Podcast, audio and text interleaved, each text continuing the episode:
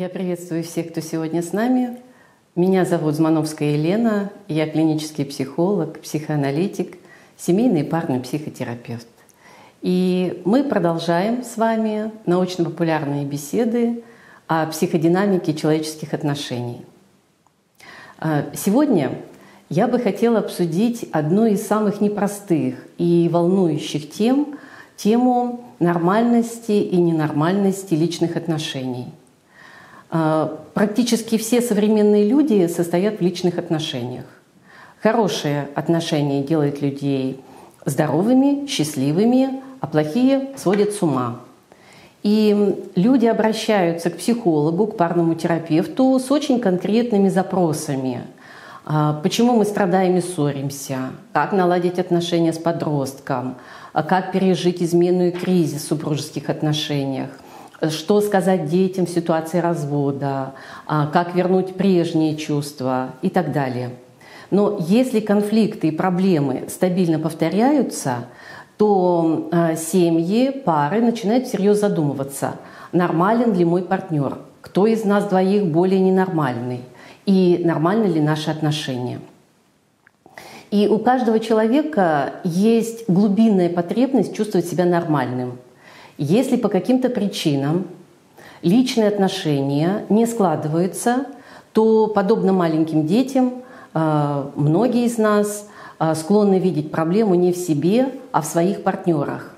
И когда пара приходит на терапию, то отношения многих пар похожи на игру в пинг-понг с бесконечной передачей вины и ответственности. Э, а зачастую люди просто банально не знают, что такое нормальные нарушенные отношения – Поскольку этому не учат в школе, нет учебных пособий по этому предмету, и семьи тоже не всегда являются примером. А, приведем случай из практики. Девушка считает, что по отдельности тусить и ездить на отдых – это хорошо, а ее молодой человек категорически не соглашается и говорит, что это ненормально.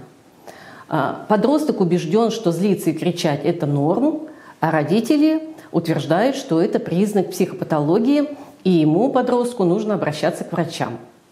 А, другой пример. Супруги не знают, нормально ли, что двухлетний сын спит вместе с ними. Еще один случай. Жена вопрошает, адекватно ли то, что 40-летний мужчина созванивается со своей мамой а, пять раз на дню, а супруг при этом задает встречный вопрос. Нормально ли то, что жена неделями не созванивается со своими родителями? И таких вопросов миллион. Отсутствие четких норм или разные представления о нормах э, неизбежно ведут к конфликтам. И таким образом проблема нормы является одной из сложнейших и в жизни, и в психологии, и в психиатрии. По общему определению норма – это некое социально закрепленное правило, образец, предписание для всех. Это искусственный, но полезный социальный конструкт, э, созданный для данного общества в данное время. И стало быть, быть нормальным – это значит соответствовать условным социальным ожиданиям, быть понятым и, и быть предсказуемым для окружающих людей. Э, по определению Всемирной организации здравоохранения э, здоровье определяется как отсутствие симптомов заболеваний, как социальное, телесное и духовное благополучие личности. Туман туманный. Э, это некий недостижимый идеальный ориентир. Не менее сложным является и вопрос определения психической патологии. Как известно, здесь действует нозологический подход. И человек считается больным, если его поведение или если его переживания соответствуют конкретному состоянию, названному расстройством и описанному а, в медицинской классификации болезней. А, и наоборот, мы все с вами считаемся нормальными людьми, пока не имеем серьезных симптомов психических, поведенческих или личностных расстройств, описанных в соответствующих медицинских разделах. А с какими индивидуальными медицинскими диагнозами чаще люди обращаются к психологу, к психоаналитику и сталкиваются в жизни? Ну, конечно, это обычно различные обратимые психогенные и психосоматические расстройства, ну, так называемые неврозы, например, фобии или невроз навязчивых состояний. Это трудности адаптации, это самые разные состояния после травмы, посттравматические состояния, состояния дезадаптации или поведенческие девиации, например, зависимости – и гораздо реже на приеме психолога встречаются тяжелые заболевания из большой психиатрии. Ну, например, шизофрения, маниакально-депрессивный психоз или паранойя. Это уже область компетенции психиатров и врачей-психотерапевтов. И в подобных случаях все более или менее понятно. У одного человека есть серьезная проблема, симптом, болезнь, которую он по понятным причинам частично или полностью не может контролировать. Вследствие этого он страдает и, и, и заставляет страдать близких людей. И в таких случаях виновник, в кавычках, э, установлен, а проблема ясна. Но как измерить нормальность, ненормальность человеческих отношений? Э, здесь медицинские классификации не работают. Ну, для начала обратимся к науке. А, в психологии любовные парные отношения начали активно изучаться а, примерно с 30-40-х годов прошлого века. И известный американский клиницист и психоаналитик Гэри Селливан придавал особое отношение значениям а, особое значение отношениям.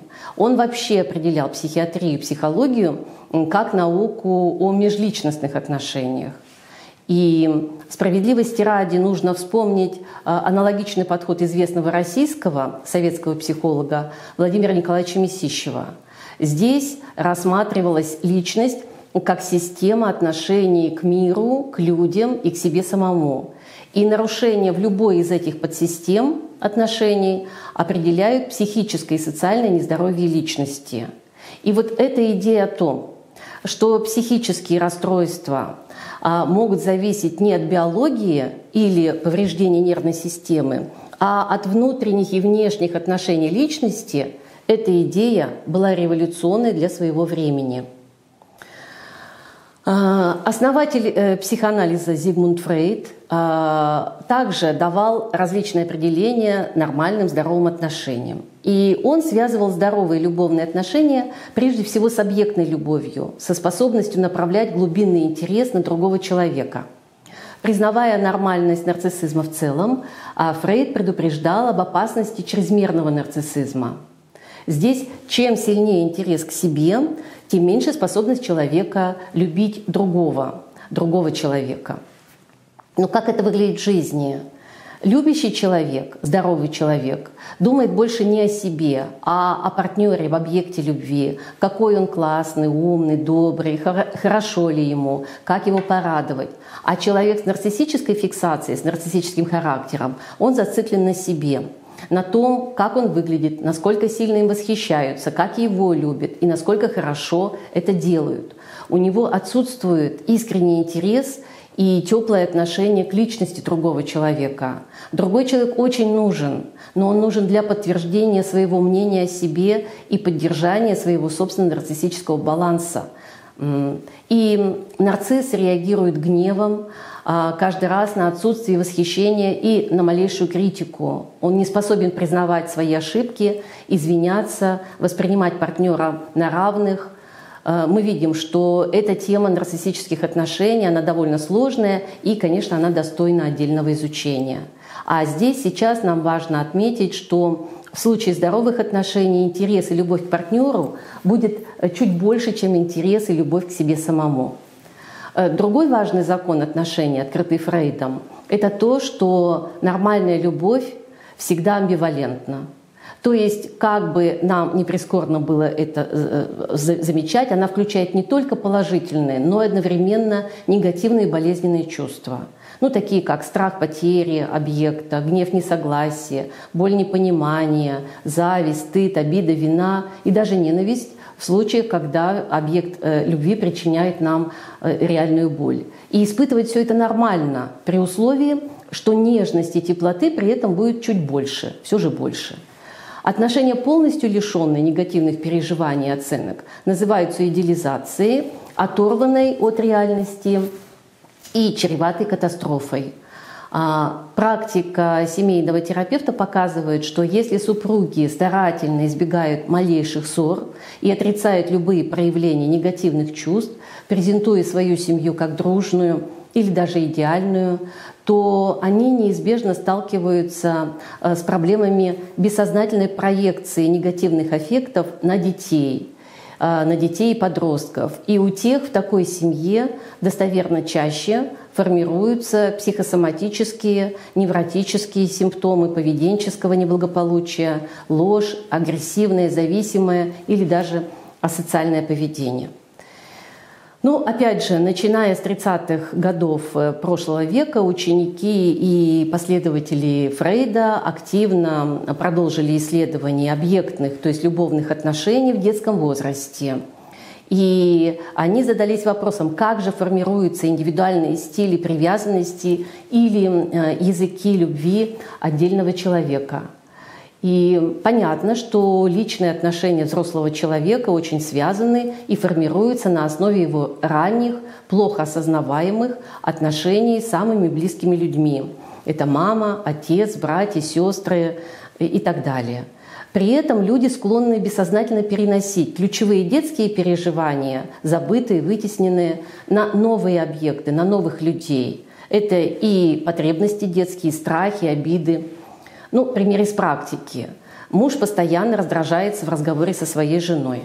Терапевт замечает, не совсем понятно, почему вы так сердитесь. Ведь ваша жена говорит сейчас искренне и спокойно. Муж отвечает, а меня раздражает ее голос. Она говорит неприятно, быстро и пескливо.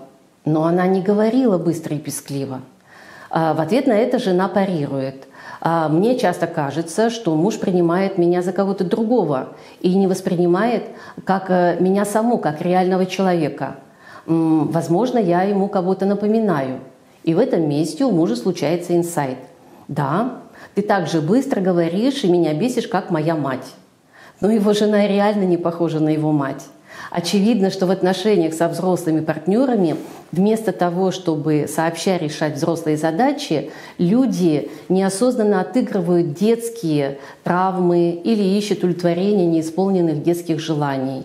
И в этом смысле в любви все мы дети, а в парных отношениях всегда присутствует одновременно и два взрослых человека, и два маленьких ребенка. И это тоже нормально. Э, в современном психоанализе также существует огромное множество интересных концепций объектных отношений или любовных отношений. И, пожалуй, одна из самых известных принадлежит английскому врачу и психоаналитику Джону Болби, изучавшему негативные последствия разлуки ребенка с матерью в раннем детстве на примере трудных детей и подростков – и в соответствии с данным подходом у каждого человека, у каждого из нас с вами есть свой тип привязанности. Это индивидуальный, повторяющийся, бессознательный паттерн личных отношений, который закладывается в возрасте примерно от 6 месяцев до 2,5-3 лет. И если ребенку повезло, если у него был хотя бы один близкий человек, который ухаживал за ним, не расставался с ним, заботился, защищал его и относился к нему тепло на протяжении всего детства, создавал для него безопасную атмосферу, понимал потребности ребенка и при этом принимал его любовь, то у такого человека закладывается так называемая модель нормальной, надежной привязанности. И в дальнейшем этот человек с большой вероятностью будет выстраивать стабильные здоровые отношения а, с близкими людьми, с любимыми, супругами, с детьми, с друзьями. Если же бы напротив, а, ранее детство ребенка было наполнено расставаниями с изначально ухаживающим за ним человеком, опять же, мамой, бабушкой, няней, или отношения были небезопасными для ребенка, или его потребности игнорировались, то во всех этих негативных историях у человека закладывается так называемая нарушенная привязанность, которая проявляется в течение всей жизни. Ученики Болби описали три типа нарушенной привязанности – тревожную, дезорганизованную и избегающую. А, так, в случае тревожной привязанности человек будет испытывать в близких отношениях мучительную тревогу в самых разных ее проявлениях. Это беспокойство, раздражение, страхи, психосоматика, прилипание, ну, чрезмерный контроль и прочее. И в случае дезорганизованной привязанности, второй, второго типа нарушенных, нарушенной привязанности, отношения человека будут подобны хаосу с повторяющимися бурями и разрывами – ну и, наконец, избегающая привязанность означает стойкое бессознательное стремление человека избегать близости любыми способами, как чего-то э, самого страшного и опасного. И такой человек в лучшем случае выстраивает функциональные отношения, формальные, а в худшем постоянно расстается с близкими людьми, разрывает отношения, причиняя страдания и им, и себе. Индивидуальный стиль привязанности человека сложно поменять на другой, но всегда можно ослабить в ходе психотерапии при наличии такой цели.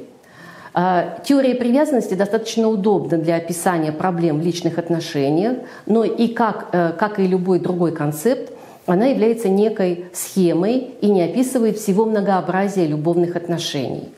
А, другой известный клиницист, э, венгерский психоаналитик Микаэль Балент, настаивал на том, что главным качеством здоровой любви сначала между ребенком и матерью, а затем и взрослым человеком и его объектами любви является взаимность, согласованность интереса, чувств, эмпатии и э, человека с его объектами любви.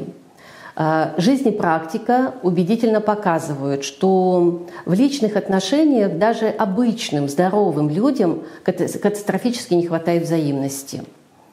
А, другой важный э, психоаналитический критерий здоровой любви – это интеграция, способность к интеграции ее составляющих, отдельных ее элементов – возможность испытывать к одному и тому же человеку одновременно несколько переживаний и уважения, и нежности, и в случае пары сексуальное влечение. А в случаях дисгармоничных отношений это затруднительно, и довольно часто пары или отдельные пациенты обращаются с жалобами на расщепление любимого человека на отдельное влечение. Так муж уважает жену, любит ее а, как мать своих детей, как друга, но не испытывает к ней сексуального влечения и сексом заниматься может с кем-то другим. А, у женщин чаще проявляется моральное расщепление. Люблю, но не уважаю. И мы догадываемся, что во всех этих случаях в парных отношениях будут э, проблемы. Вернемся к практике. А, где же лежит граница между двумя а, ипостасями, между нормальными и патологическими отношениями? А, отношения как феномен не могут быть вписаны в какие-либо однозначные схемы или точки.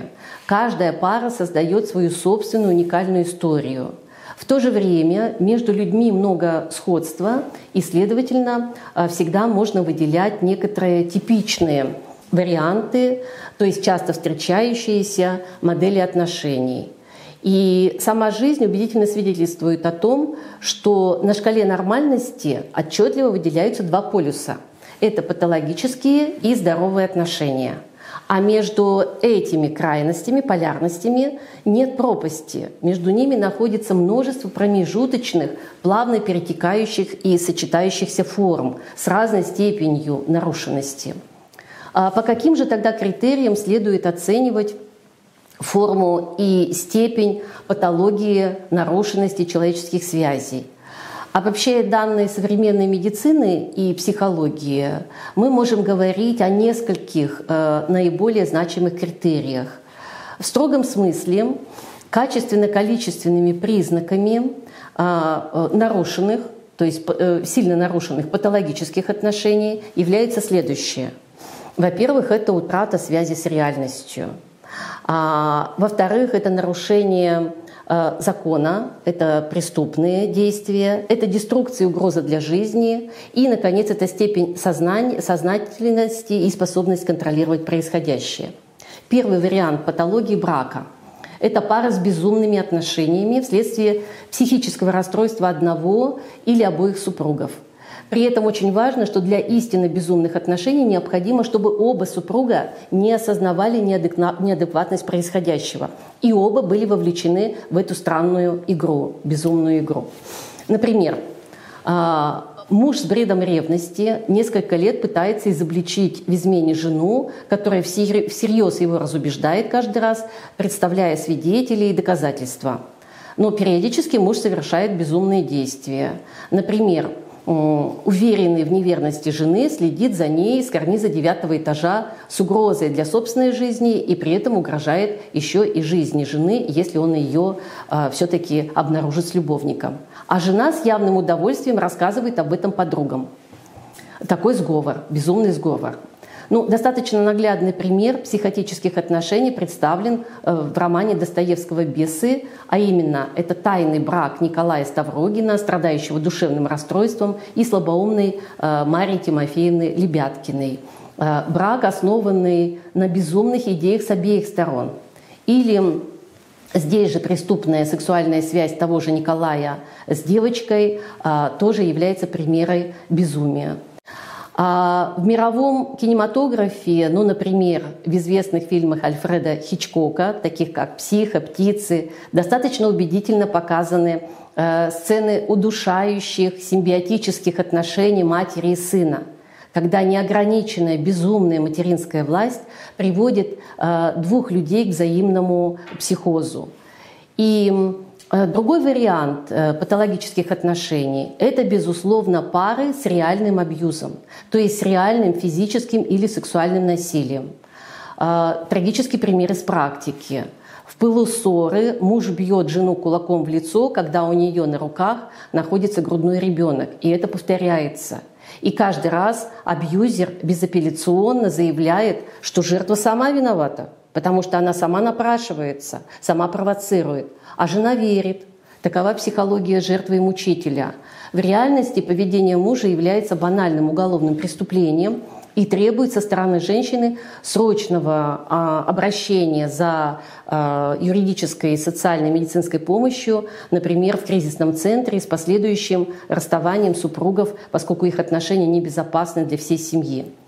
Еще одна нездоровая ситуация. Каждый раз, когда молодой человек предлагает девушке расстаться, она угрожает ему суицидом и периодически совершает суицидальные попытки. Он прибегает к ней в больницу, просит прощения, умоляет больше этого не делать и остается в этих отношениях до следующего раза. Здесь партнеры вовлечены в опасную игру со смертью и с виной за нее другого человека. А, существуют разные формы патологических отношений а, с различным сочетанием отрыва от реальности, деструкции насилия. И при этом патологические отношения каждый раз представляют реальную угрозу для здоровья и безопасности жизни самих участников или окружающих их людей, например, детей. И они требуют срочного вмешательства специалиста и нередко расставания партнеров – отдельную проблему, особую проблему представляют семьи и пары с инцестом. Пример из практики. Женщина 40 лет и мужчина 30 лет обращаются с проблемой супружеского кризиса, ссоры, ревность, отсутствие сексуальной близости. И одной из проблем пары э, была озвучена обида жены на то, что муж холоден с ней, но при этом очень дружен с ее 15-летней дочерью от предыдущего брака, проживающего с родителями. Рассказывая про их отношения, женщина искренне возмущается тем, что э, он даже моет девочку. При этом формально психически здоровая женщина категорически отрицает очевидную инцестуозную связь дочери с отчимом, по сути, соучаствуя в его преступлении. А когда же улики в этом случае стали слишком очевидны, мать обвинила дочь в намеренном соблазнении своего любимого мужа. И инцест и сексуальное насилие в семье обычно замалчиваются и превращаются в семейную тайну. И при этом они э, однозначно сводят всех с ума, поскольку сопровождаются зажимом, двойным посланием. Самый близкий человек становится самым опасным для ребенка. И, к счастью, перечисленных э, случаев тяжелых случаев тяжелых отношений пар немного. При этом огромное количество психически здоровых людей состоят в непсихотических, в разной степени нарушенных отношениях с разными формами деструкции и аутодеструкции. Это э, различные формы социального, аморального поведения, зависимости, самоповреждения. А, весьма распространенная проблема нарушенных отношений, мы все с вами знаем, связана с различными формами химической, наркотической, алкогольной зависимости – или даже не химическими аддикциями, ну, например, например с игровой зависимостью, с азартными э, играми на деньги или э, компьютерными играми. Это мы видим довольно часто, и в этих случаях один партнер идентифицируется как однозначно зависимый, утративший контроль, а второй созависимый, требующий психологической помощи для выхода из нарушенных отношений, поддерживающих зависимость первого. Справедливости ради нужно сказать, что любые близкие отношения – это уже зависимость. Ну, например, в словаре Владимира Ивановича Даля читаем «А, «состоять э, в отношениях – это значит принадлежать, иметь связь и быть в зависимости». Даже в здоровых отношениях мы всегда нормально зависим друг от друга. А, подобно тому, как мы зависим от э, чистого воздуха или свежей воды. А проблема возникает тогда, когда в отношениях появляется безумие, насилие или аутодеструкция. Это серьезные проблемы, выходящие за рамки психологической работы и требующие более комплексной медико-социальной помощи. Но жизнь показывает, что в чистом виде, к счастью, патологические отношения – это редкость. Большинство пар балансирует где-то между патологией и идеалом, а, создавая свой собственный уникальный танец любви а, а, с разным рисунком. И между патологическими и здоровыми отношениями существует широкий спектр так называемых а, психологически неблагоприятных, дисгармоничных или невротических отношений. В этом варианте уже нет психотического безумия или пограничных деструктивных состояний или насилия. Это формально благополучные отношения двух относительно здоровых, осознанных людей, а, при этом не способных в силу каких-то скрытых причин достигнуть взаимного взрослого удовлетворения и счастья. И эти отношения располагаются ближе к здоровому полюсу. В их оценке, в оценке невротических отношений используются такие критерии, как стабильность отношений или стабильность брака, функциональность, полезность партнеров друг для друга в решении жизненных задач, гармоничность, то есть это степень взаимной удовлетворенности, удовлетворенности с обеих сторон, это интимность, а, удовлетворяющая близость или ее отсутствие, целостность и осознанность отношений. И по степени выраженности перечисленных свойств можно составить профиль отношений любой пары. Большинство современных пар имеют дефициты в одном или, несколько, или в нескольких из перечисленных зон – и люди выбирают друг друга по взаимной симпатии или влюбленности, но вместо нормальных отношений э, в силу скрытых причин довольно быстро, нередко э, получают взаимно неудовлетворяющие психологические игры. И такое впечатление, что людьми движут не осознанные взрослые цели, а скрытые иррациональные импульсы – при более внимательном рассмотрении пара разыгрывает бессознательные межпоколенные сценарии, которые передаются в семье из поколения в поколение, или модели отношений собственных родителей, или воспроизводятся а, собственно детские травмы и переживания. Но сценарий предполагает, что партнеры комплементарны друг другу, то есть дополняют друг друга в своих желаниях и травмах и могут э, подыграть друг другу э, воспроизведение определенного типа отношений. Партнеры подходят друг другу как ключ к замку. Ну, например, в известном треугольнике Карпмана, описанном в трансактном анализе, есть три взаимосвязанные роли, шаблонные роли или три сценария преследователя, жертва и спасателя – для невротических отношений в целом типичные страх близости, очень высокая тревога, страх утраты объекта, эмоциональное и интеллектуальное слияние, когда близкие люди не имеют четких личных границ между желаниями и чувствами друг друга. Дихотомическое мышление, все или ничего, идеальные отношения или ужасные, расщепление отношений на отдельные составляющие, либо секс, либо уважение, либо нежная дружба. И, конечно, для невротических отношений характерно навязчивое повторение детских, не очень конструктивных сценариев.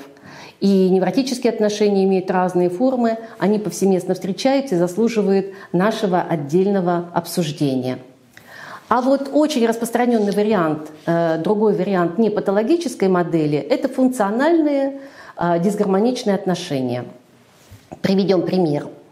На прием приходит пара в ситуации супружеского кризиса, и мы видим, что оба человека вполне здоровы, адекватные. В этой семье нет насилия, налажен быт, супруги успешно работают, неплохо зарабатывают и имеют двоих здоровых детей, а, хорошо адаптированных, а, ведут себя разумно супруги, и мы можем сделать э, вполне обоснованный вывод, что к нам пришла высокофункциональная пара, успешно решающая основные жизненные задачи. Здесь брак работает. Почему же пришли? Все в жизни есть. Здоровье, отличная работа, крепкая семья, но уже давно нет удовольствия, нет близости душевной, сексуальной, нет нормальных сексуальных отношений. А, и здесь брак и отношения, мягко выражаясь, не совсем совпадают – в связи с этим в оценке союза, брачного, любовного союза, используется такой критерий, как гармоничность отношений в паре, то есть взаимная субъективная удовлетворенность отношениями. И огромное количество людей состоят в нормальных функциональных отношениях без достижения интимности. А, без достижения психосоматической близости, что, однако, не лишает их ощущения а, отдельной нормальности каждого, э, нормальности каждого в отдельности, но лишает способности получать удовольствие от отношений в частности и от жизни в целом. И возникает вопрос, а, существует ли и что же такое полностью нормальные отношения – а с точки зрения объективных критериев, нормальные личные отношения – это стабильные отношения со значимыми другими, с близкими людьми, основанные на взаимных обязательствах, способствующие сохранению здоровья каждого участника, а, способствующие успешной адаптации, социальной адаптации и повышению качества жизни. А также это непрерывно развивающиеся отношения – а для обозначения таких здоровых любовных и супружеских отношений в психоанализе используется понятие «зрелая любовь». Что это такое? А, по мнению специалистов, психоаналитиков, это такой тип любви, который требует большого опыта и личностной зрелости партнеров. А, здесь заложена идея, что способность любить непрерывно развивается с возрастом.